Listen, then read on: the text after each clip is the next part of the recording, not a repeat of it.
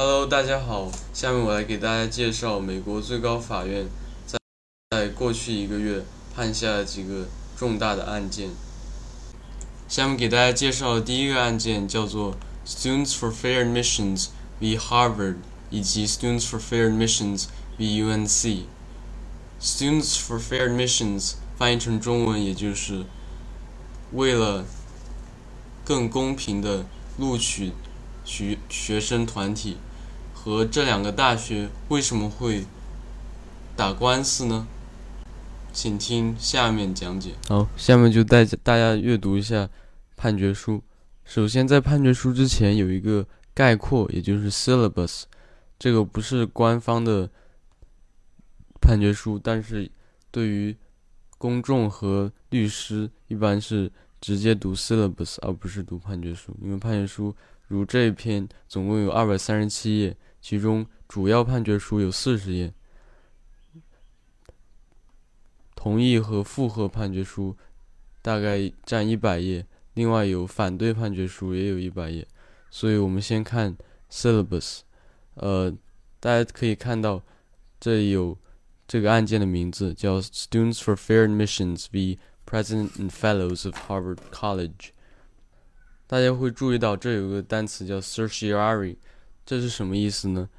在美国法里有一个名词叫调卷令，也就是这里的 certiorari，就是上级法院对于低级法院如果希望接受他们的上诉，必须发出这个一个叫 writ of certiorari，就是调卷令。在这里是对于美国第一巡区上诉法院发出的调卷令，来接受这个上诉案件。这个案件是去年十月三十一号进行辩护的。如果大家感兴趣，可以在一个叫 oye.dot.org 上面聆听这个辩护。这也会。对事情的缘由进行一个概括，向大家简单介绍一下，就是说这两个学校 Harvard College 和 University of North Carolina，他们对于学生的入选有一个特殊的政策，就是让黑人学生更容易进入 Harvard 和北卡大学。这里介绍了哈佛和 UNC 的录取过程，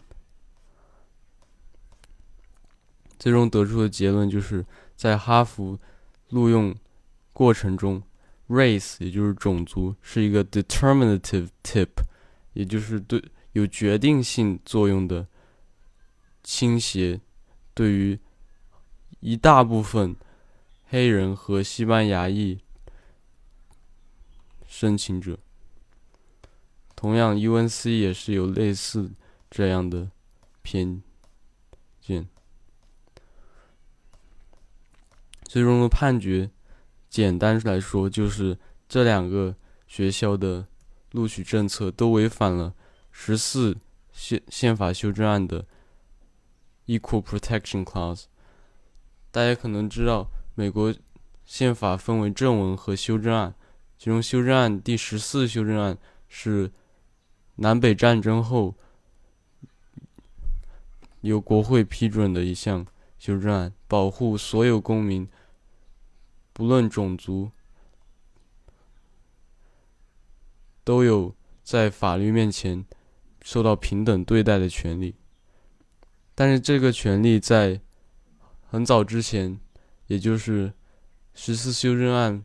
批准之后的一百年间都没有得到彻底的落实，以至于直到一九六五年民权民权运动以及一九六六年民权运动才把这项法案所希望的人人平等更向现实中推进一步。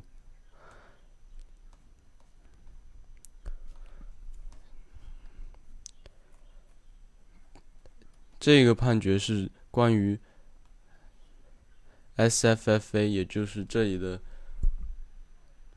上诉方有没有溯源的一个判决，因为它是一个学生组织，而不是一个个人，它有特殊的关于溯源的要求。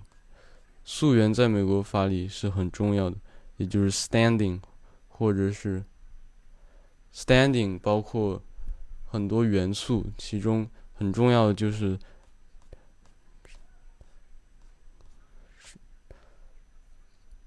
有对于个人或者组织直接的伤害，或者可以证明的立即会到来的伤害，也就是 imminent harm 或 injury。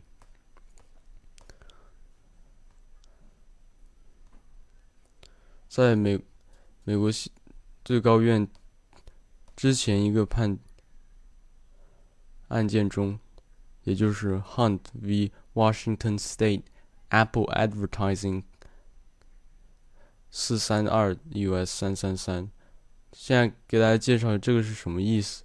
呃，美国最高法院的判决都收收录在一个叫 US Reports 的书里面。到目前已经有六百卷，也就是六百本这个书。然后这里的四三二就告诉你，这个是在第四百三十二卷 U.S. Reports 上面的第三百三十三页开始有这个案件的全部内容。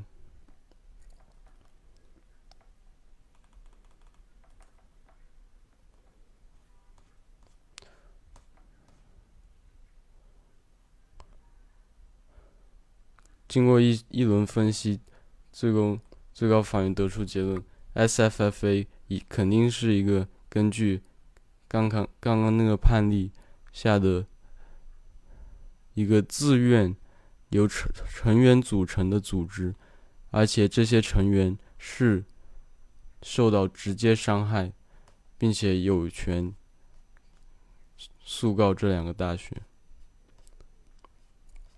B 部分分析了第十四修正案对于这个判决的作用。这里写道：十四修正案 provides 任何一个州或者政府都没有权利拒绝任何一个人在法律面前人人平等的权利。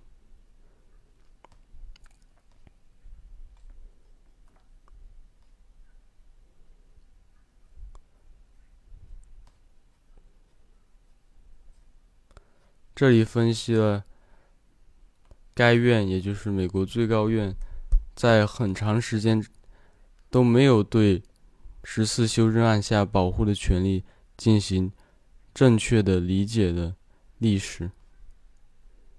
其中最臭名昭著的一个案件叫 Plessy v. Ferguson，确立了分开种族隔离。的政策，直到 Brown v. Board of Education，有时候简称 Brown v. Board，三四九七 US，也就是一九五四年的一个案件，把这个案件推翻了。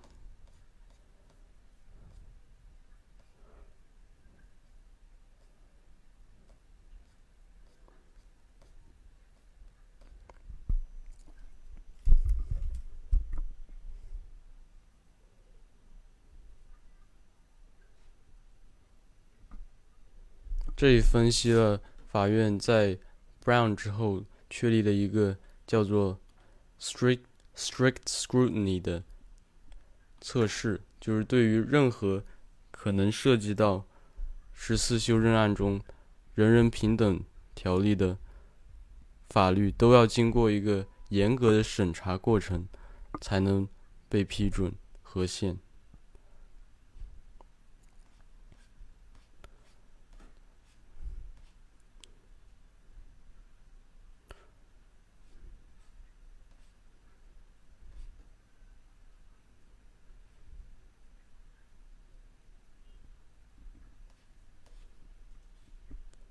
而在法院之前一个叫做 Crowder 的案件里面，也就是允许大学把种族作为其中一个考虑因素的案件，其中的鲍威尔大法官发现，只有